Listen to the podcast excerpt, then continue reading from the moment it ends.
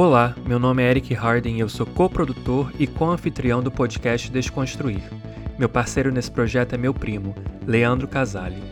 O podcast Desconstruir debate política, história e questões sociais e centraliza perspectivas esquecidas ou silenciadas. Estamos aqui toda semana com novos convidados. Lembre-se de se inscrever no seu agregador de podcasts preferido para receber todos os nossos episódios. E sigam-nos no Instagram, arroba podcast Desconstruir. Deixamos aqui o nosso agradecimento especial aos nossos apoiadores. Se você curte o nosso podcast, qualquer doação recorrente irá ajudar a arcar com os custos que temos para produzi-lo e colocá-lo no ar. O link é apoia.se barra podcast Desconstruir. Ele está na descrição desse episódio também.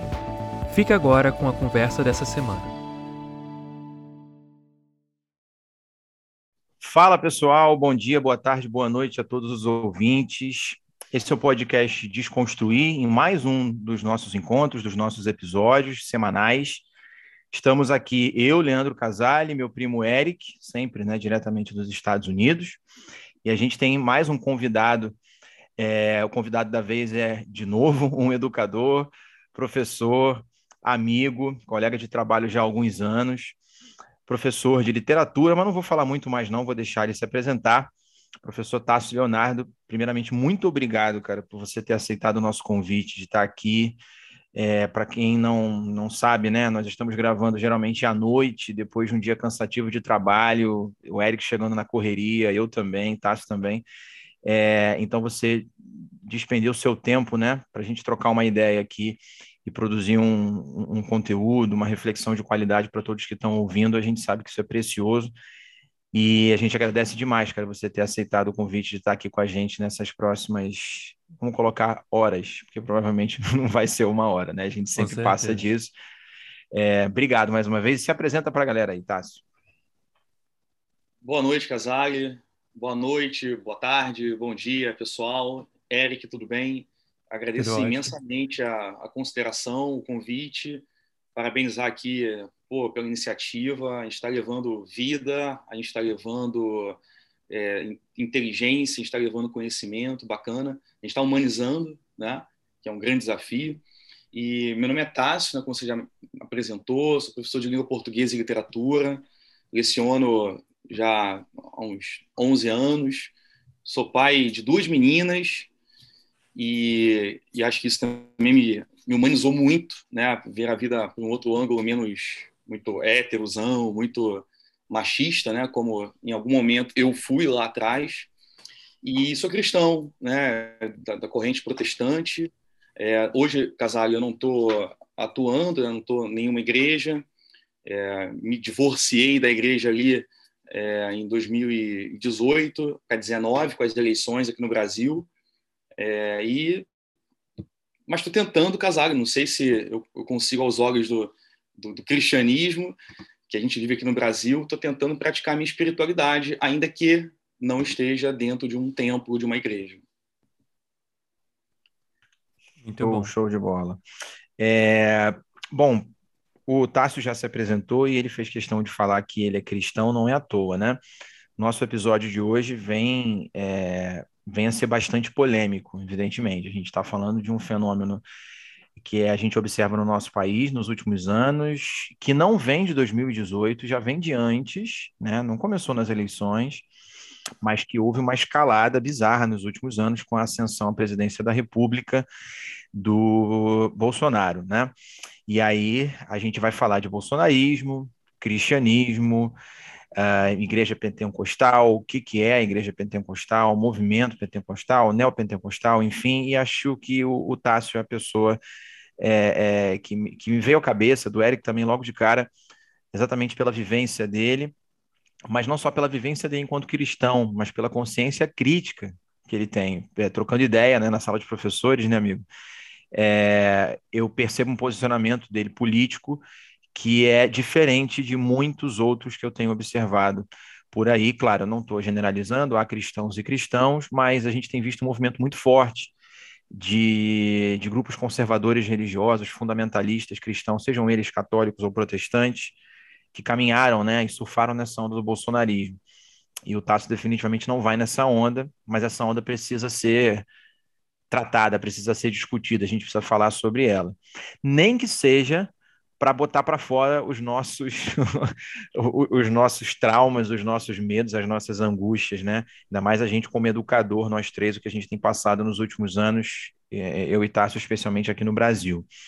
Então, o tema de hoje é polêmico. A gente mandou nos stories, né, perguntas, ou melhor, uma caixinha de perguntas para que vocês mandassem questões. A gente vai perpassar por elas também. E eu deixo o Tássio à vontade para começar, porque, como todo professor, a gente fez um, um, roteirozinho aqui, né? E eu vou deixar ele começar falando e, e, eu e o Eric vamos perguntando, vamos pontuando algumas coisas. Pode ser? Claro. Claro. Então, é, fica à vontade aí, amigo. Muito obrigado, cara. Bom, crer é também pensar, né? É, acho que durante muito tempo a igreja tratou é, o pensamento crítico, a reflexão, como algo que me afastasse, que te afastasse de Deus, né? Mas eu acredito, Casale, que quanto mais de ciência, no sentido de conhecimento, mais próximo a Deus e uma coisa não anula a outra, né? Eu, eu sempre ouvi você falando que a gente às vezes interpreta muito a realidade sem aceitar as contradições, né? Sem aceitar a dialética da coisa, né? Isso é pouco ocidental, talvez, né? E, e, eu congreguei durante muito tempo numa igreja em Caxias, onde eu morava, na Baixada Fluminense, aqui no Rio de Janeiro. É, fui líder de jovens, era uma igreja em célula, e uma igreja em célula tem o culto no, domingo, tem o culto na quarta-feira, mas tem as reuniões em casa, é, que é uma referência a Atos dos Apóstolos, né? A célula, a, a igreja nasce nas casas, né? no compartilhamento do pão, do vinho ali nas casas e da, da comunhão, né? E é, era uma igreja assim, é, pentecostal, tudo mais, acreditava ali no, no, na manifestação do Espírito Santo, e eu congreguei ali uns 11 anos mais ou menos. E me divorciei no meu primeiro casamento e é, por volta ali de 2017, 16 para 17, já morando na Zona Oeste, aqui no Rio, no Recreio, eu gostei de uma igreja e fui na, na Barra da Tijuca. Uma igreja é, cujo pastor é de uma família de empresários e é, pessoas muito ricas, sabe? E muito aliadas ao bolsonarismo. Muito a ponto de pregar coisas do tipo: é, quem é de esquerda não pode ser cristão, é, falar sobre armamento, né, utilizar versículos bíblicos para justificar é, o porte de arma. E eu fui vendo que essa ideologia bolsonarista ela estava muito destoava muito, na verdade, do que eu acreditava. Né? E aqui, assim, Casale, é, eu não sou pastor, é, acho que se, se eu fosse ou fosse um padre, eu já seria, já teria sido excomungado, mas Estou é, aqui colocando a minha opinião e acho que é muito bacana, nós que somos educadores, professores, é, a gente vê muito isso na sala de aula, acho que é muito bacana ter a discordância, né? ter a dialética, ter a discussão. É, ninguém precisa concordar com a gente, mas respeita e, e, discute, né? e reflete, pensa. E, e eu acho, Casale, que é, o bolsonarismo está muito distante do, do que Jesus veio para propor enquanto civilização. Mas antes disso, Casal, acho que seria legal a gente fazer uma distinção, e amigo, quando você quiser me cortar aqui, por favor, fica à vontade, Eric também, é, fazer uma distinção do que, é espiritualidade e do que, é religiosidade. É, a gente faz muito essa confusão e eu acredito, Casal, que a espiritualidade seja algo indômito ao ser humano, é inato, é inerente, é próprio nosso contemplar, é, transcender, é, e aí, se é Javé, se é Ogum, se é Jesus, não importa o nome, importa essa grandiosidade, essa transcendência que nos, nos chama para perto, sabe? Espiritualidade, eu acho que é essa capacidade que a gente tem de, de saber né, a esse infinito, ao transcendente. Né? É, e, e aqui é importante dizer que é, é triste ver o Estado brasileiro se apropriando, o governo brasileiro hoje aqui no Brasil é, é se apropriando de forma errada, equivocada é, da, da, religião cristã, é, se propagando, propagando ódio, propagando mentiras, propagando coisas absurdas, negacionismos. É, e eu acho que a espiritualidade seria essa abertura que nós temos, sabe, ao, ao, ao divino. E a religiosidade é uma institucionalização da espiritualidade. É, assim como, por exemplo, a, a, a, família ela pode ser encarada como uma institucionalização do, do amor, né, da experiência amorosa. Assim é, como as religiões são instituições né, que pegam a espiritualidade e, e, controlam, dogmatizam, etc., a família também pode ser encarada assim, por exemplo. Existem religiões que, ou melhor, existem experiências com o divino, existem experiências, estilos de vida que a gente até acha que é religião, mas, por exemplo, o budismo é um estilo de vida, não é uma religião, mas é uma experiência espiritual no sentido de abertura ao outro, abertura ao meio ambiente, abertura, sabe, ao transcendente. Então, eu acho que é importante a gente entender isso, porque é, tem gente que ainda acha, Casale, que ser espiritual é estar dentro de uma religião. Eu conheço, eu convivi na UFRJ com pessoas que, é, com, com, alguns amigos que eram ateus, mas eles carregavam, Casale, uma profunda espiritualidade, um anseio, sabe, por alteridade, por justiça social, por menos desigualdade. Então, me parece que a espiritualidade é essa abertura que nós temos ao, ao outro, sabe? E ao, ao, divino. E é importante dizer também que, na minha cabeça, e aí eu acho que é super importante que as pessoas pensem, reflitam, reflitam e, e até discordem do que eu vou falar aqui, é, Jesus definitivamente, Casaga, não veio fundar uma igreja. Ele não veio fundar é, a Presbiteriana do Brasil, a Assembleia de Deus, a Igreja Católica Apostólica Romana. Não, não, ele não veio. Ele não veio fundar nem sequer uma religião. É, ele veio na minha cabeça, na, na, minha forma de enxergar, a partir da, da, minha experiência de leitura da Bíblia, de experiência em cultos e experiências é, de evangelizar pessoas na rua. Ele veio propor um novo projeto de sociedade. E uma sociedade, Casale, que não é uma sociedade cristã é, sem essa soberba cristã que existe de colonizar, essa soberba cristã que existe de mudar a cultura do outro, de apagar a experiência do outro. Não. Ele, a, a experiência de Cristo é a experiência de uma nova proposta de sociedade. Uma sociedade que não é cristã, é uma sociedade que é humana. Acho que esse é um ponto de partida assim, importante. Espiritualidade de um lado, religiosidade do outro. Posso utilizar a religiosidade para cultivar a minha espiritualidade, claro, é, mas eu posso ser espiritual sem ser religioso. E na concepção de Cristo, na concepção de Cristo, eu acredito que a igreja, enquanto instituição, a religião, enquanto instituição, não foram invenções de Jesus. Né? o cristianismo é uma dissidência do judaísmo, e o apóstolo Paulo, sim, é, é, é a pessoa que vai dogmatizar, que vai estruturar o cristianismo, amigo. É, só um, um comentário bem breve. Isso é maravilhoso de ouvir, cara, porque já mostra uma postura não só crítica, mas muito mais ampla de vida, de humanidade e de mundo que, infelizmente, a gente tem observado entre muitos cristãos por aí, né? Que coloca a sua religiosidade como a certa, a melhor, e todos os outros são errados. É aquela dicotomia entre civilização e barbárie, bem e mal, certo e errado. Isso remete a, um, a, um, a uma visão de mundo, né? que, que bebe da tradição judaico-cristã, que afeta o nosso pensamento né, durante a modernidade que vai se construindo, onde a gente tem uma visão de, muito, de mundo perdão, muito dualista, baseado nessa ideia, né? Tudo é certo e errado, bom e mal, a gente vai sempre colocando nessas duas caixinhas. Por isso você mesmo comentou, eu gosto de falar muito disso, né? Tenho é, é, lido muito sobre isso, como que a gente tem dificuldade no Ocidente de aceitar o contraditório.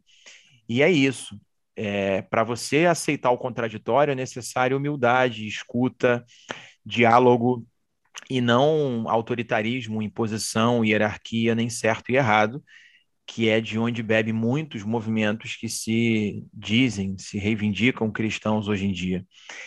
E é, é, segundo, esse ponto que você tocou é fundamental, cara. Cristo, Jesus, vamos colocar o Jesus histórico, como a galera da história gosta de falar, né?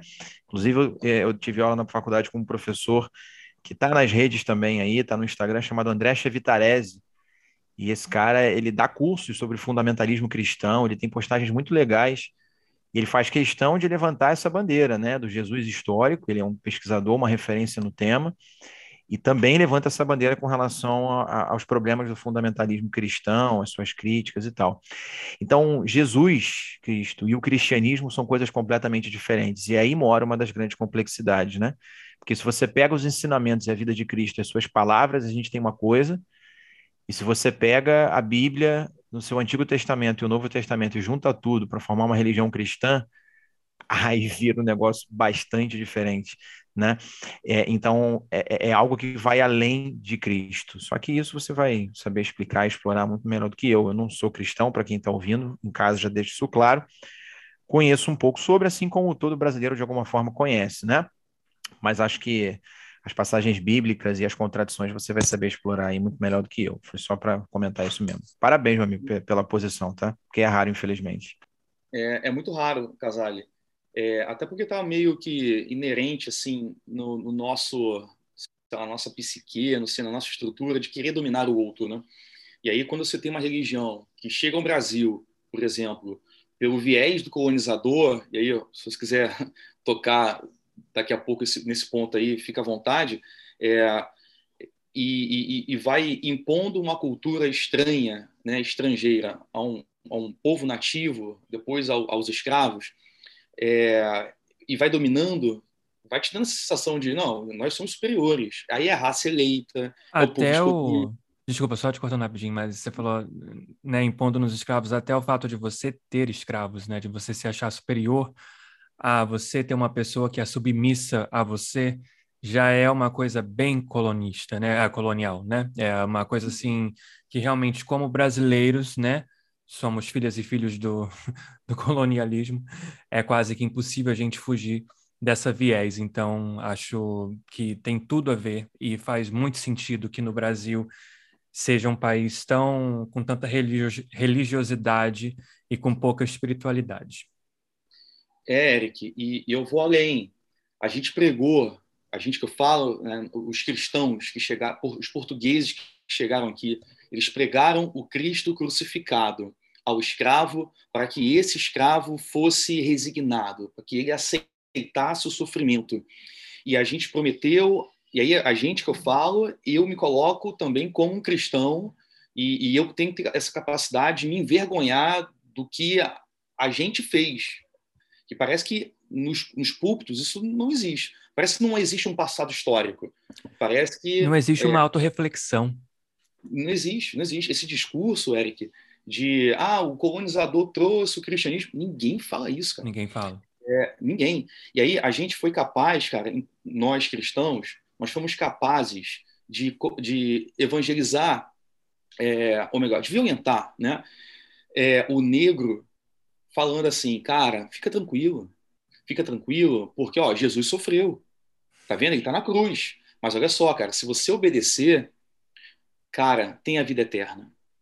E a gente, com a mesma cara lavada, desculpa a expressão aqui, amigos, uhum. mas com a mesma cara lavada, a gente foi para Casa Grande e a gente levou o coração de Jesus. Olha, Senhor, olha, colonizador, olha, português, o coração de Jesus vai aquecer o seu coração, ele vai te dar a vida eterna, ele vai te curar, ele vai. Para que o, o, colonizador, para que o, o, a pessoa, que a Casa Grande investisse dinheiro para abrir igreja aqui no Brasil.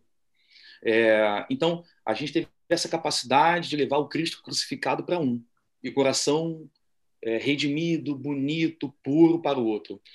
É, mas eu, eu, compartilho de uma ideia é, que é a seguinte, cara. É, se uma pessoa, cara, é, ou melhor, deixa eu reformular aqui o meu discurso. É, Jesus, então, não veio fundar uma igreja e nem veio fundar uma religião. E a gente vê os valores, né, os preceitos é, dessa sociedade humana que Jesus veio implementar na, na vida e na obra de Jesus que está lá nos evangelhos, né, nos quatro evangelhos.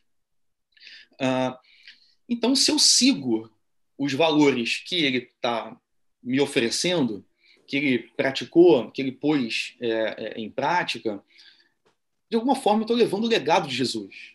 E aí, eu não sei se eu vou desconfortar alguns corações, é, mas se ainda que eu não tenha fé cristã, ainda que eu seja avesso à igreja, ainda que eu não acredite em Deus, mas se eu me incomodo com uma pessoa com uma pessoa que está despida de é, é, condições sociais, se eu me importo em partilhar os bens com os necessitados, se eu preservo, casal, o meio ambiente, já já vou falar sobre isso.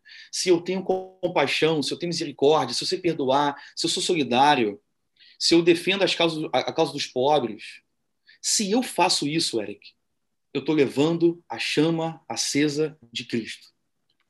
Só que parece que hoje em dia é, você leva Jesus se você está dentro do templo com a Bíblia debaixo do braço e fazendo arminha com a mão. É muito triste isso, né? Então, é, eu acho que se a gente trilha esse caminho da justiça, de combater desigualdade, é, de compartilhar, a gente está levando o, o, sabe, a seiva ali de Jesus. E, e sobre o meio ambiente, Casale, a gente conversava em, em outro momento, Eric, é inacreditável como existem dois temas que não são discutidos. Eu desafio aqui aqueles que estão nos ouvindo a, a contar nos dedos, tá? Qual foi a, os cristãos principalmente? É, qual foi a pregação? Qual foi o pastor? Onde foi? Onde estava a igreja? Que igreja era? Em que ano foi que você ouviu um pastor ou um padre, um frei, enfim, é, falar sobre racismo, falar sobre meio ambiente, falar sobre sustentabilidade. Parece, Eric, a sensação que eu tenho é que, e aí, como eu sou de veia evangélica, né? É, apesar da, da, minha mãe ter vivido a vida inteira dentro do terreiro de Umbanda e depois ter sido colonizada é, é, é, espiritualmente, né? E hoje uhum. ela não é mais, ela, ela até tem um respeito, mas ela acha que não é o certo, assim, sabe? Enfim. Uh, e, e a minha mãe tem 76 anos. Ou seja, a experiência que ela teve com o divino foi apagada. Sim. Isso, Eric, me perdoe, mas isso não, isso não tem condições de, de, existir, cara. Eu não aceito isso. Nada pode apagar a experiência religiosa, espiritual, cultural do outro. Eu parto dessa premissa. Então, é, parece que a gente vive fora de, do mundo. Parece que a gente vive numa metafísica platônica, é, em que o que importa, e aí há quem diga que o cristianismo é um neoplatonismo né, é, para o povo, mas parece que a gente vive num mundo extraído da realidade telúrica, ou seja, da natureza, dos animais, das árvores, Sim. dos minerais. Parece que a gente vive à parte, é, realmente. Exato. Não se, parece que não tem uma consciência de to, do todo, entende? É, tem um versículo em Romanos, eu confesso que eu não vou me lembrar aqui exatamente de qual é, mas que é mais ou menos assim, né? E toda a criação aguarda ansiosa pela manifestação, mas que do Filho de Deus, se não me engano. Ou seja, toda a criação. Então, os pássaros, a árvore, a, a, montanha, e Cristo era aquele que estava orando no monte. É aquele, Casale, que quando vai curar um cego, ele cospe no chão, ele mistura a saliva com a terra. A palavra homem em hebraico vem de humus. Humus significa terra fecunda. É, ou seja, a conexão com a Terra, com o globo, com a água, é, é, é total. A água simboliza em diversas culturas de vida. Né? A Clarice Lispector fala muito bem sobre isso. A capacidade de ter contato com a água e, e a partir do contato com a água, se renovar. É...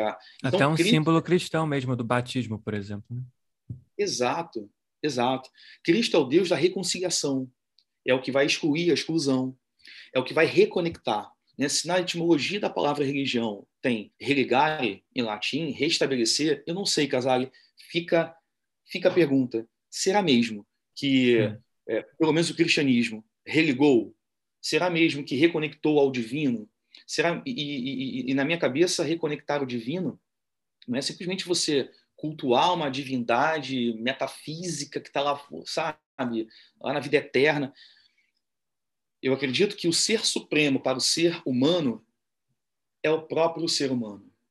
É, acho que Deus ele ele fica muito mais feliz é, quando eu amo o Eric, quando eu amo o Casale, quando eu amo, sei lá, o pobre da esquina, uhum. quando eu amo o outro que está subindo no ônibus ou dentro de um escritório. Uhum. É, eu, eu, eu, acredito muito nisso, Casale. Não sei se você também compartilha dessa visão, mas eu acho que é, é melhor do que alçar o, o, o plano metafísico é você olhar para o lado.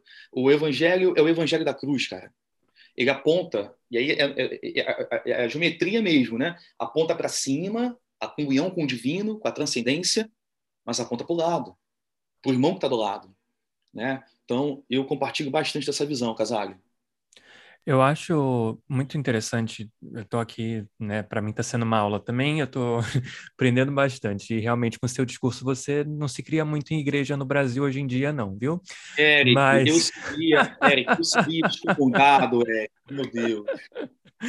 Mas eu quero só fazer um adendo aqui, porque eu me lembro desde muito, muito pequeno mesmo, coisa assim de seis anos de idade, sabe? Quando eu já tinha já um pouco mais de consciência de que eu era um, um ser no planeta Terra, né? E eu me lembro, tipo assim, de me incomodar é, crianças de rua, moradores de rua. Eu me lembro de uma vez eu estar na fila de, de, um, de um dos cinemas que tinham de rua na Tijuca, ah, em frente à Praça São Espinha, que hoje não deve existir mais. Mas é, eu acho que virou igreja, para falar a verdade. então não tem mais. Mas enfim, tinham alguns. E eu me lembro porque o meu avô morava na Tijuca. E eu tenho um tio avô, uma tia avó, que são os avós do, do Casale, que moram na Tijuca até hoje. E uh, eu estava na fila do cinema e eu vi um menino de rua vendendo bala, sabe? E eu peguei assim, eu virei pro meu pai e eu falei, mas por que, que ele não tá na fila do cinema também para ir assistir? Eu não me lembro qual era o filme, mas enfim, devia ser um filme infantil, alguma coisa assim.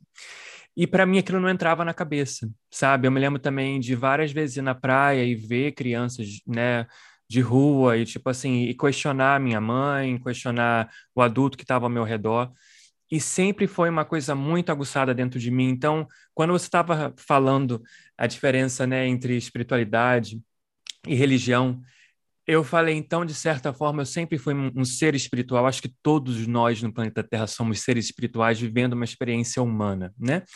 E eu nunca me liguei realmente ao, à, à religião, ao, ao nome, a, a, essa coisa de seguir realmente algo para fazer parte de um grupo, seja por qualquer qual motivo for. E eu me lembro quando numa outra, já um pouquinho mais na frente, já devia ter já uns 9, 10 anos, quando eu estava fazendo catequese. E eu detestava, eu detestava aquilo, eu detestava, achava um porre, porque eu falava, a gente poderia fazer uma coisa muito mais interessante na rua, inclusive projetos sociais, do que aqui aprendendo sobre coisas e essa moça me perguntando se eu fui na missa no domingo, entendeu?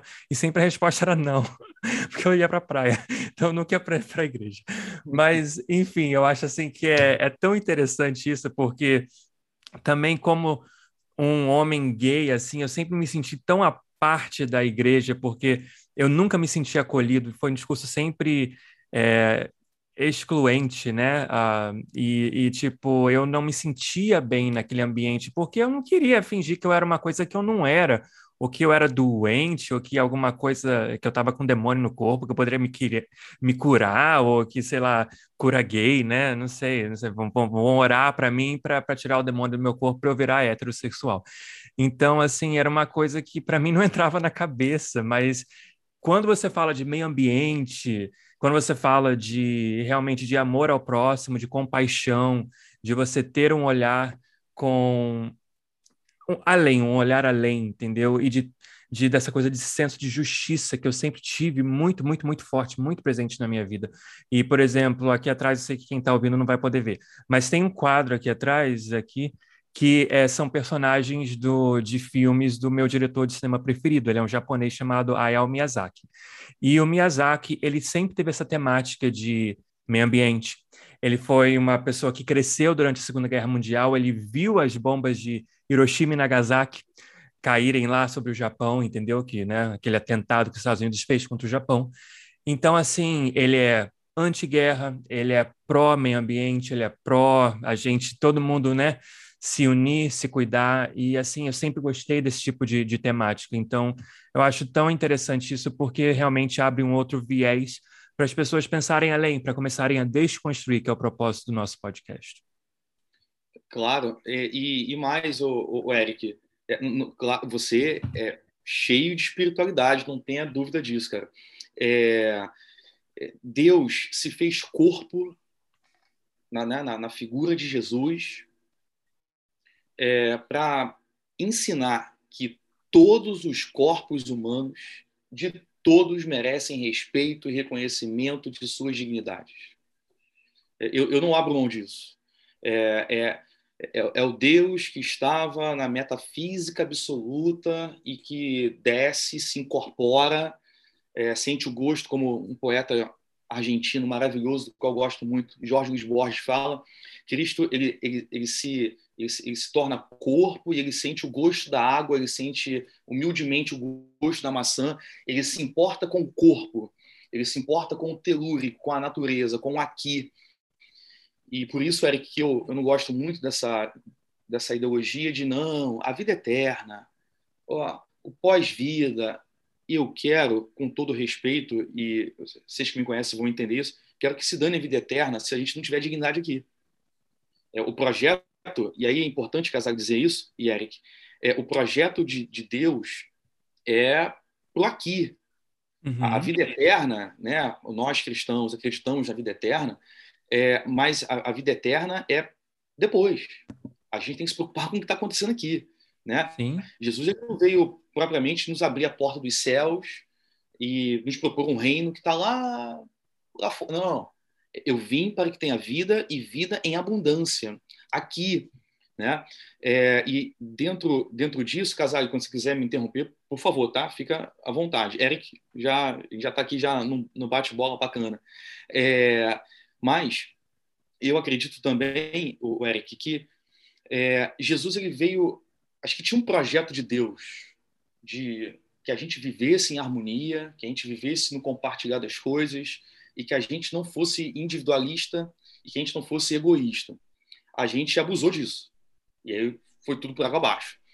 É, e Cristo veio revelar o que já estava aqui. E aí é importante essa palavra revelar. A igreja fala de revelação.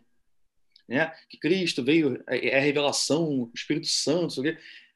Eric, o que, é revelar? Então, tem um livro em cima da minha mesa e coloquei, o livro está em cima da mesa, ele já está aqui, e eu vou e coloco um pano em cima desse livro. Ora, se eu tiro o pano de cima do livro, eu estou revelando algo que já está aqui. Revelar não significa dizer inventar. Revelar significa desvelar. Está encoberto e eu vou tirar a coberta. Eu vou tirar o que a camada que, que encobre. É, então, Cristo veio é, desvelar algo que já estava posto. Era para ter justiça, era para ter, não era para ter desigualdade. Ele não veio apresentar um projeto diferente. Ele veio só falar, cara, olha só, em vez de ficar cultuando o bezerro de ouro lá no, no povo hebreu, em vez de ficar é, é, cultuando a arca, cara, não, não faz essa idolatria não, cara. Você não precisa materializar um celular, o, o bezerro de ouro. Tem, em algumas igrejas tem rosa ungida, tem umas paradas assim né, uns atos proféticos, no mínimo estranhos. É, e ele veio, na verdade, dizer o seguinte, cara, não precisa disso não. Olha para o outro, olha para o lado. Você tem que cultuar o outro, você tem que dignificar a pessoa humana. Entendeu? Então, eu acho que é, é uma das grandes revelações. Né? É, é, é revelar, é mostrar algo que, tá, que era trivial, que já estava no nosso cotidiano. E isso que, que é trivial a amizade, o amor ao próximo, etc., já estava aqui, já estava posto. Né? E ele só veio jogar, dar ênfase, jogar luz em cima disso. Né? É, eu pergunto, Casale, que qualidade de fé que qualidade de cristianismo. É, e eu acho que nós cristãos devemos nos inquietar muito com isso. Se a gente pô, recorre à história, eu fiz aqui uma, uma colinha, e se a gente recorre à história e vê, por exemplo, coisas do tipo: todas as nações escravocratas da modernidade eram cristãs. Eram cristãs, todas as nações escravocratas da modernidade promoveram o genocídio indígena, que é, hoje é um tema que está voltando aqui no Brasil, né? Uhum, é, aqui nos Estados Unidos também. Então, do, do, do povo nativo, do, do, desrespeito que foi. Foram milhões e milhões de pessoas mortas na América Central. É, é, é cristão o país que cometeu o mais grave atentado terrorista de toda a história, e não são as Torres Gêmeas de Nova York. Atentado que calcinou milhares de pessoas com as bombas atômicas de Hiroshima e Nagasaki. Eram cristãos os governos que deflagraram as duas grandes guerras do século XX. Eram cristãs as ditaduras que no século passado proliferaram na América Latina. São cristãos os países que mais devastam o meio ambiente. Como são cristãos os que mais produzem pornografia e abastecem o narcotráfico. E são cristãs muitas nações, como o Brasil, na qual a desigualdade social ainda é gritante. Casalho, vou passar a bola para você. De, cri, de que cristianismo nós estamos falando? Ai, ai, ai, eu tô batendo palma com o pé e com as mãos aqui. Eu também. Em casa não tá vendo. é, é, é... Gente, quem, quem olha para a história, é... e aí eu tô fazendo um recorte bastante é, eurocêntrico mesmo, né? Mas para quem olha para a Idade Moderna, para o colonialismo, depois para a Idade Contemporânea, para o imperialismo, para o neocolonialismo, para o que acontece até hoje, para a história do capitalismo, né?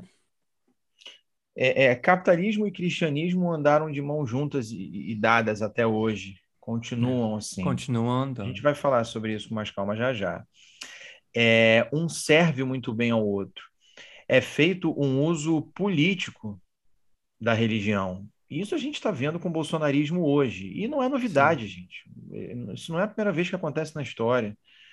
É, é, isso não só no Brasil também, para a gente não ficar com esse complexo de vira-lata, que a gente tudo é aqui que a gente Não, sofre, é, o trumpismo gente... aqui nos Estados Unidos também. Exato, isso é um, isso é um fenômeno é, é, que extrapola as fronteiras de, de, de continente, de país, enfim. É, é uma história de violência. Você usou a, a Bíblia, passagens bíblicas ao seu bel prazer, para justificar a, a, escravização de pessoas pretas que foram trazidas, tiradas à força da África para a América, mais ou menos 12 milhões. Desses 12 milhões, 4,9, 5 milhões arredondando para o Brasil. Isso foi feito aqui, especialmente no Brasil, por mais ou menos 350 anos. Uhum. Tudo isso feito com um discurso de família tradicional cristã.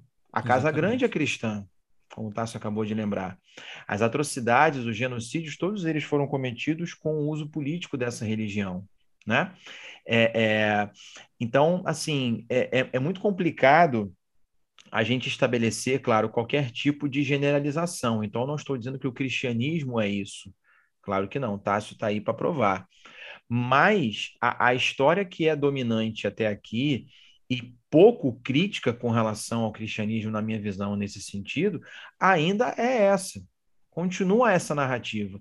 E olha que curioso, quando começaram a tentar questionar essas narrativas em maior escala, veio esse movimento, né, conservador, fundamentalista, com tudo, e tentando inclusive falsificar a história. Isso afeta o meu trabalho em sala de aula, afeta o trabalho de, de vários outros educadores tentando justificar a escravidão com argumentos de que ah, sempre foi assim, pretos escravizavam pretos na África, o homem branco só continuou.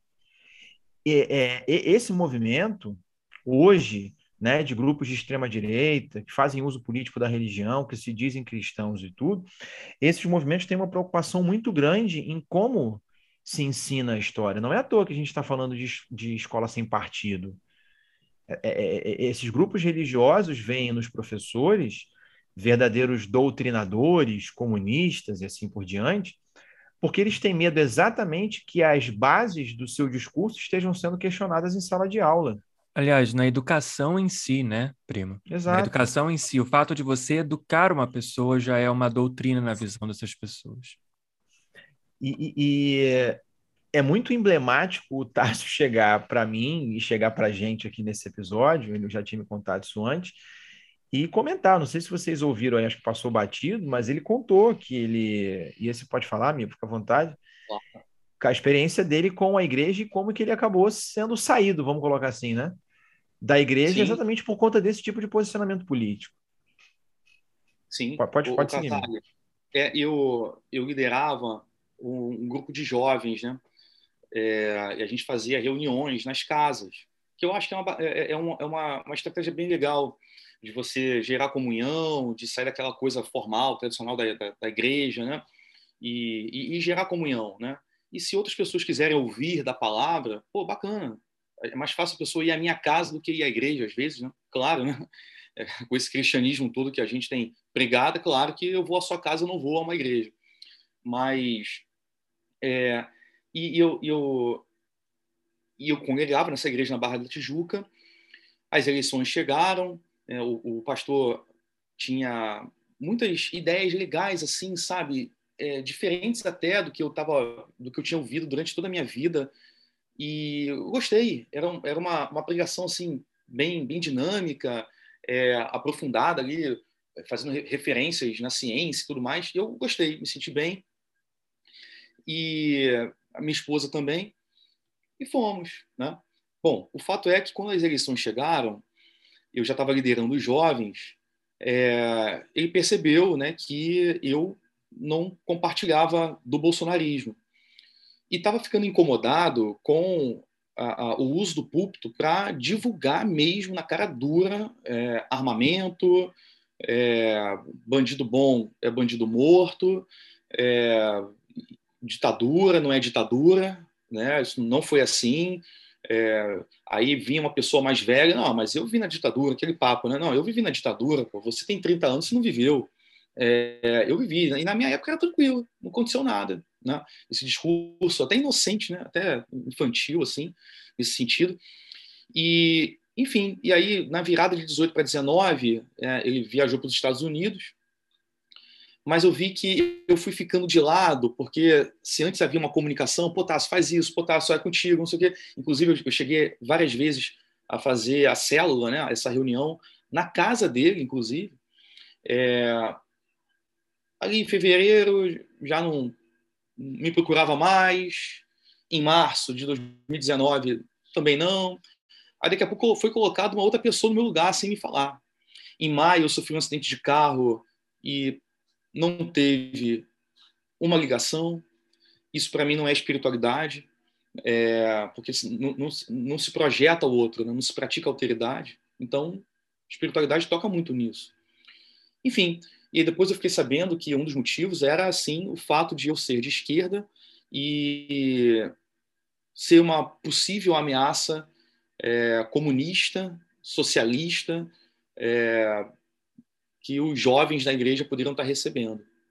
É muito triste. Eu, é engraçado que acho que a gente vai agregando certos valores, vai reconhecendo, é, a gente vai atribuindo valores a algumas categorias do tipo, pô, se masturbar, por exemplo, não pode. Isso é pecado. Tu vai para o inferno. Cara. É, ter maus pensamentos não pode. Cara. Tu vai para o inferno. Cara. Isso não pode, não. Mas, por exemplo, não se inquietar com uma mulher negra que pega o BRT lotado e que recebe uma miséria, isso não tem problema. A gente se inquieta com algumas coisas, com outras não. Né? O meio ambiente sendo devastado, destruído, isso não tem problema. Mas você não pode ter maus pensamentos. Né? Você não pode deixar de ir no culto ou na missa no domingo. Fala, amigo. É, esse exemplo que você deu agora me veio à, cabeça o episódio do Padre Júlio Lancelotti. Eu não sei se vocês acompanharam, viram, né? Quem é o Padre Júlio Lancelotti? Enfim, mas é um padre que faz vários trabalhos sociais, né? Em São Paulo.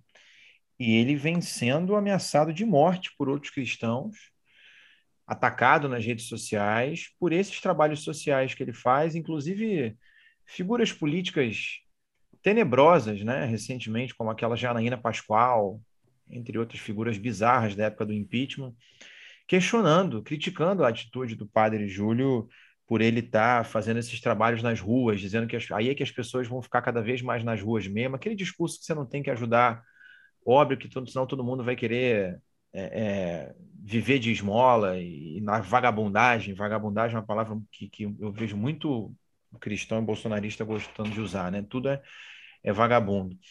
É um belo exemplo de compaixão e de respeito ao próximo, né?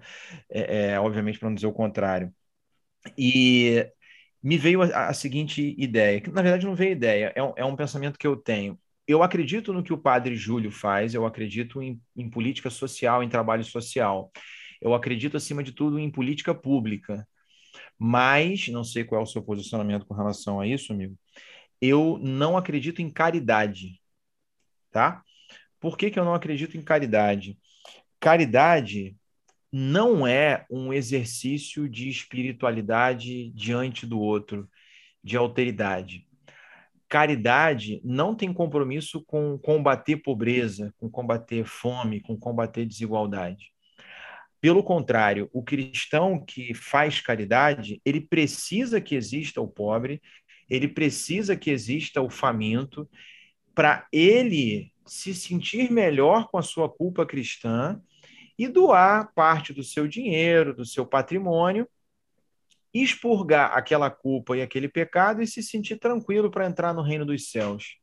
Então, eu não acredito em caridade por isso, porque a caridade não tem compromisso com combater desigualdade social. Pelo contrário, ela precisa que o pobre exista e quer que ele continue existindo, porque aquele sujeito que faz caridade, ele não faz pelo outro, ele faz por si. Ele faz para aliviar a sua culpa e achar que assim ele está mais próximo da salvação. Né? Amigo, igual, por eu... exemplo, só rapidinho, claro. é, é igual, por exemplo, eu vejo aqui nos Estados Unidos, o país mais rico do planeta Terra, pedindo, né, por exemplo, assim, comerciais pedindo doações para poder dar comida para crianças, sabe? E eu acho uma coisa tão esdrúxula, uma coisa tão bizarra, tão fora de nexo que você aqui, primeiro de tudo, um terço de toda a comida que é produzida vai para o lixo. Entendeu? E a gente não tem a capacidade por políticas sociais, políticas a níveis municipais, estaduais, federais, de dar de comer para essas crianças. Então, tipo assim, para mim não faz sentido doar para um programa desse, por exemplo.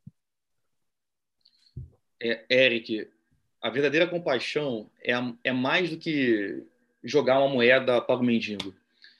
Ela consegue ver que uma casa que produz mendigos precisa ser reformada. É, eu acho que é, eu, eu, concordo com o Casale e ele falou uma, uma, uma palavra que é muito própria dessa experiência religiosa, espiritual que tem no cristianismo, que é a culpa. Infelizmente, se trabalha muito com punição, com recompensa e com a culpa. E há quem diga, né, na verdade, a psicanálise vai dizer que às vezes o excesso, você falou isso, né, Casale? É, o excesso de generosidade é justamente para encobrir a, a, culpa que eu carrego, a culpa que eu tenho, né? É você, tipo, toma lá da cá e fica tudo bem, você se sente melhor, né? É, é, uma, é, uma, é um movimento mais em direção a si mesmo, né? Você foi absolvido de alguma coisa, né? Ah. Fazendo aquela caridade ali naquele momento, né? Exato. E aí, mais uma vez, eu vou voltar e provocar os cristãos que estão nos ouvindo, é que qualidade de fé temos hoje nós cristãos que não reagimos diante dessa desordem, diante desse eh, desse negacionismo, diante dessa manipulação, diante de tudo que está acontecendo aqui no Brasil. Né? É um governo que é desumano, um governo que prega ódio, armamento, é um governo que tem descaso com a vida, um, um governo que incentiva ditadura, que incentiva, apoia a tortura. É inacreditável. É inacreditável como os cristãos foram no domingo de manhã votar naquele que apoia a tortura e à noite foi cultuar o torturado. Foi cultuar aquele que foi torturado. E Jesus, enquanto Jesus histórico, ele foi julgado pela, por instituições, por, pelo governo. Foi, não foi um demônio, não foi Deus, não foi um anjo, não, não. Foi, foram pessoas físicas, né?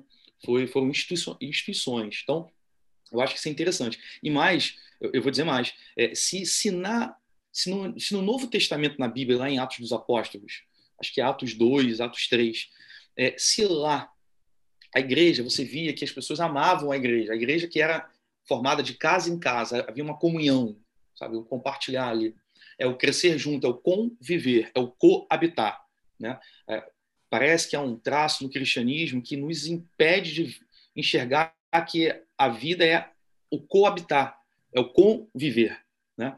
É, e, e não viver à parte, separado, fragmentado, como tem aquela expressão, Eric, não sei se você já ouviu, é, ó, eu sou de Deus, você é do mundo. Diretamente do meu pai. é, é, é, lamentável, até me perdoe ter aqui é, exposto aqui o seu pai, mas é, a igreja, se no, se no Novo Testamento ela era bem assim amada, bem vista pelo povo, cara, hoje né, a igreja vai ter a antipatia do povo porque ela adula o Estado, esse Estado bolsonarista do jeito que está. A gente está perdido nesse sentido, cara. E eu acho que a conta ainda vai chegar. A igreja vai pagar uma conta alta. E, e eu espero que pague. Eu espero que pague. É, quando se fala de bandido bom, bandido morto, comunidade de fé é lugar onde as contradições, onde os escorregos, onde ah, o erro, eles não são julgados, eles são compreendidos. Então, quando se fala de que ah, bandido bom é bandido morto, como aí, cara? Tudo bem. Que, tem, que, que haja uma punição, uma lei, tudo, tudo bem. Mas a forma odiosa com a qual as pessoas falam, esse para mim é o ponto. Comunidade de fé é comunidade de reconciliação sobre a vingança. Uhum. E não o contrário, entende? É, tem uma passagem, cara, que eu não, eu não vou lembrar, mas que acho que o próprio apóstolo Paulo, cara, ele fala, não vou lembrar, não vou aqui errar aqui na citação, mas que ele fala, acho que para Timóteo, se não me engano, para tra tratar uma pessoa que acho que cometeu um, um, um crime, como Timóteo tratou ao apóstolo Paulo, né? É a misericórdia, é a reconciliação, que, que haja ali talvez uma punição, enfim, estatal, sei lá, uma regulamentação. Mas esse ódio me incomoda muito a gente tem a capacidade hoje, Eric, de, com, com, uma, com uma das mãos, fazer sinal de arma, é, com a outra levantar a Bíblia. Eu vi uma foto, Casale, assim, lamentável de uma igreja, se eu não me engano, em Santa Catarina, é, em que o pastor tirou uma selfie numa igreja, uma igreja grande, assim, bem grande. Eu não sei o nome da, da denominação, não me importa, porque certamente eu não vou lá. É, e essa, nessa selfie aparecia ele fazendo um sinal né, de arma com a mão e a galera toda, o povo todo ali dentro da, do, da igreja também fazendo arminha com a mão. É, é, a pergunta é: de que, de que cristianismo nós estamos falando? Né? De que qualidade de fé a gente está falando? Bom, quer, quer tocar algum ponto aí, Casalha? Eu posso Sim. Ir? É, só para comentar, o cristianismo que você está falando aí é o cristofascismo. Já tem alguns autores que falam sobre esse tema, sobre esse termo, cristofascismo, né? Não estou inventando ele aqui, não. Esse, esse já é um termo abordado por alguns teólogos, por alguns pesquisadores do tema, cristãos, não cristãos. Isso é de fato uma realidade, né? É, a articulação, digamos assim, entre fascismo e cristianismo, e a história mostra isso. Né? Mussolini fez uso do cristianismo político, se aproximou da Igreja Católica e vice-versa. A Igreja Católica se aproximou do Mussolini, se aproximou, o cristianismo se aproximou, os cristãos se aproximaram também de Hitler. Em boa parte das ditaduras, como você mesmo já comentou, né? aqui no Brasil ou fora, o cristianismo teve por trás. É, enfim, Estou sendo, tô sendo insistente, mas não custa, não custa lembrar, né? Outra coisa que me chamou a atenção na tua fala foi o seguinte: a participação desses pastores nas eleições, né, angariando votos para o Bolsonaro, e você acabou sofrendo as consequências por não concordar com isso, não compactuar com isso. Isso, na, na minha cabeça, lembrou muito é uma versão contemporânea do coronelismo que a gente teve lá atrás no Brasil, naquele voto de cabresto. Porque antigamente o voto era aberto, o camponês é ali um sujeito completamente dependente do coronel, e relação de, nessa relação de dependência, de submissão, de pobreza, o coronel controla o voto do cara, né? A gente consegue observar isso hoje. Só que um voto de cabestro, cabestro perdão, cabresto, um voto de cabresto pastoral, digamos assim, com o pastor usando a influência que ele tem lá no púlpito, lá no altar, não sei como é que se chama, qual é a palavra certa, e o poder de influência, de fala dele é muito grande, né? Tem a culpa cristã, tem, obviamente, né, a, a, ignorância de muita gente, mas tem gente que não, não, não, não podemos resumir é, é, quem é levado por essa lógica a pura e simples massa de manobra ou ignorância, não. Eu acho que tem muita gente que de fato se identifica com esse tipo de. Exatamente. De, de, Apesar da manipulação que existe, tem muita gente realmente que de fato possui os mesmos valores. Exato, uma questão de identificação mesmo. Um dos maiores escritores da história da vida, o Machado de Assis, é, ele, vai, ele, vai, ele vai fazer um, um comentário sobre um ditado popular que existe, que é o seguinte. Acho que, não sei se o Eric já ouviu, é, acredito que sim, mas tem um ditado popular que é o seguinte: é, a ocasião faz o ladrão. Então, tem um celular aqui na, na sala dos professores, não tem ninguém, pô, eu peguei. Então a ocasião me fez roubar. O Machado de Assis fala que a ocasião faz o furto, o ladrão nasce pronto, ele já sabe o que ele quer. É, o Hitler não dominaria a Alemanha inteira, sei lá, a Europa toda, você pode falar melhor sobre isso, se não houvesse um Hitlerzinho dentro de muitos dos alemães. O bolsonarismo, ele expôs, e a gente já conversou sobre isso, ele expôs o que já estava dentro de nós, Sim. enquanto brasileiros misóginos, machistas, uhum. preconceituosos, violentos, truculentos. Então, ele apenas expôs, né? trouxe, é, trouxe à tona né? essa discussão. E aí, o Casago, só para acrescentar o que você falou, é, há, há uma, uma roupagem muito bonita, muito sedutora, que é, que é a roupagem do discurso moralista dentro da igreja evangélica, principalmente. Então, ser de esquerda, e a gente vai falar sobre isso, é, ser de esquerda é apoiar causas horrorosas, causas nojentas. Estou usando expressões que as pessoas usam dentro da igreja. É, de é, apoiar homossexual, é, apoiar droga, maconha, e aí minimiza a discussão, ela aborto, e, e, vai colocando tudo no mesmo pacote, sabe, faz uma confusão danada. E, então, quando o Bolsonaro vem com o discurso de Deus, de família, de pátria, amigo, eu que estou dentro dessa lógica é, conservadora, moralista, eu me sinto representado. Exatamente. Entendeu? E aí eu acho que você, professor de história, é uma ameaça, porque o comunismo é do mal, é, mas a, a, mão invisível do mercado é ótima. Né? E o interessante é que, da mesma forma que eu tenho que crer num Deus invisível, eu tenho que crer na mão invisível do mercado. E o discurso conservador, ele por si só já é excludente, né? Então, é, ele é cooptado por, por essas pessoas muito facilmente. É, é você, você comentou sobre essa questão do moralismo, então a gente observa, por exemplo, um país onde a gente tem ali quase 600 mil, eu acho, mortos numa pandemia, com um presidente que tem grande responsabilidade nisso, colocando desconfiança sobre a vacina, falando que as pessoas não têm que comprar feijão e sim comprar fuzil, chamando todo mundo que discorda dele de idiota, imbecil para baixo.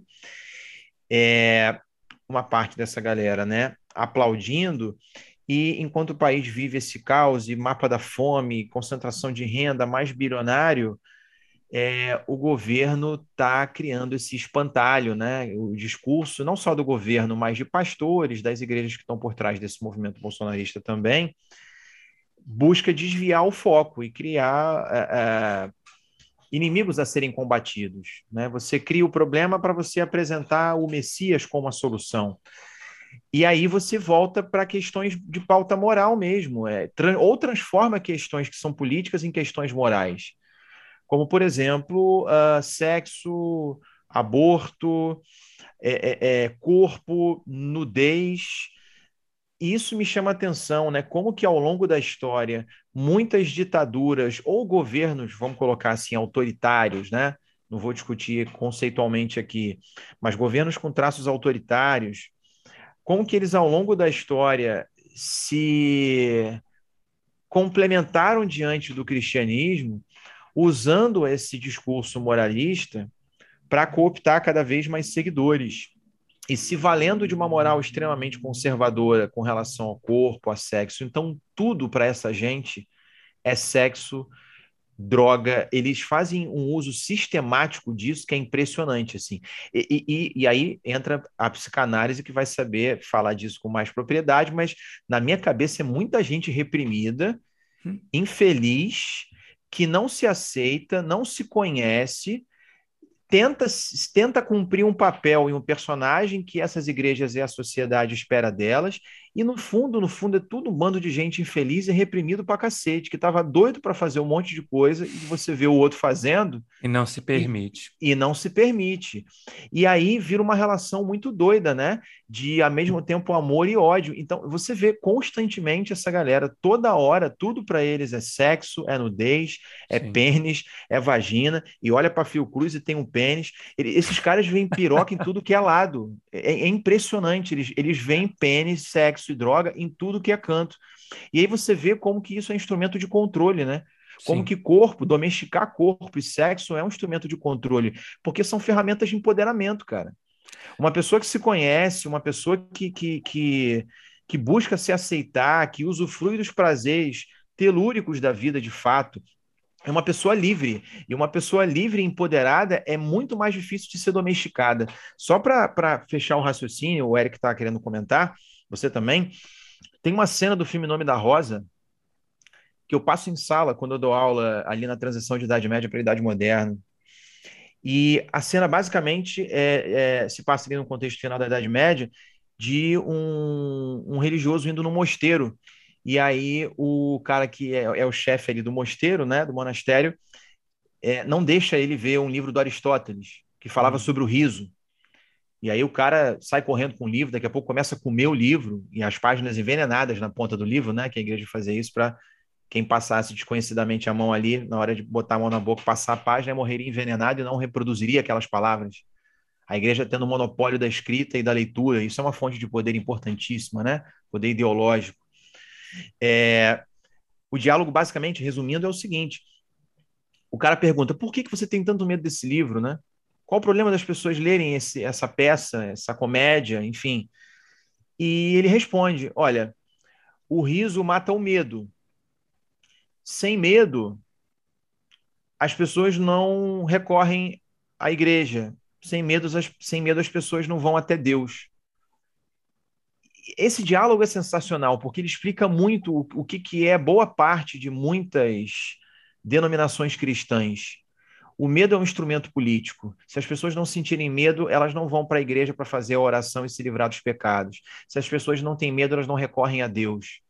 Por isso você precisa controlar corpo, por isso você precisa controlar sexo, e por isso, para essa gente, o discurso moralista é muito importante. Porque eu tenho certeza que pessoas livres, empoderadas, através do corpo, através do sexo, através da natureza, são pessoas muito mais difíceis de serem controladas. Pessoas mais felizes são pessoas difíceis de serem domesticadas. Certamente a igreja perderia muitos fiéis se isso acontecesse. E não é à toa, né, com esse discurso moralista, que o Brasil, por exemplo, é o país do planeta Terra que mais mata pessoas lésbicas, gays, bissexuais, transexuais e ao mesmo tempo é um dos países que mais consomem o que? Pornografia. Então, é tão interessante essa dicotomia, porque eu vi, foi um autor, não vou me esquecer agora, um autor de novelas aí do Brasil. Não sei o nome dele, mas se alguém souber. É, ele falou que se ele colocasse algum personagem gay, por exemplo, na trama, aquele personagem tinha que sofrer. Porque se fosse um gay empoderado, se fosse um gay bem resolvido, se fosse um gay inteligente, um gay feliz, igual você falou, né? É, não que fosse motivo de chacota, tá?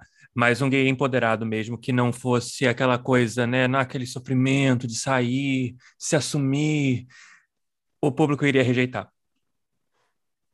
Porque tem essa rejeição, porque a gente parece que a felicidade de fato seja ela qual for, principalmente quando a gente fala de sexualidade, né, de sexo em si, de gênero, uh, de ter domínio sobre o seu corpo, ela realmente incomoda e incomoda muito, principalmente para pessoas que estão reprimidas e que não podem ser quem elas realmente querem ser. Exatamente, Eric. E você falou aí de certas violências que são praticadas ainda. Eu queria deixar a reflexão, né? Queria deixar uma reflexão é, que é, cara, Jesus é ofendido toda vez que um pobre é massacrado, que um negro é alvo de preconceito, que a mulher é violentada, que indígenas correm de massacres, correm da bala e a violência exaltada. É, se, se isso acontece, Jesus está sendo ofendido. Então, volto a dizer, que, que qualidade de fé a gente está falando, de que tipo de cristianismo a gente está falando, e será mesmo que o cristianismo deu certo nesse sentido? Fica essa reflexão. Olá pessoal, aqui é o Eric Harding, só para dizer que esse é o fim da parte 1 da nossa conversa. A parte 2 estará disponível nos próximos dias no seu agregador de podcast preferido.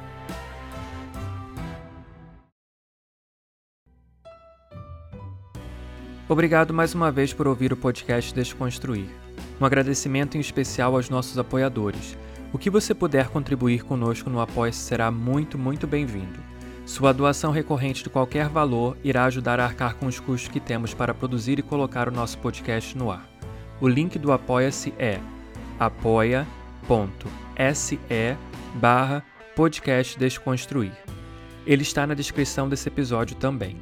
Inscreva-se no seu agregador de podcast favorito para receber todos os nossos episódios assim que forem lançados. Nos vemos e trocamos ideias lá no Instagram, arroba podcast Desconstruir. Sua resenha de 5 estrelas no seu agregador preferido é uma excelente forma de divulgar nosso trabalho. Isso nos dá maior visibilidade, por exemplo, no Apple Podcasts, Spotify e Google Podcasts, e faz com que mais pessoas possam descobrir nosso trabalho. Se você curtiu essa conversa, compartilhe o episódio com outras pessoas. Nada substitui a propaganda boca a boca.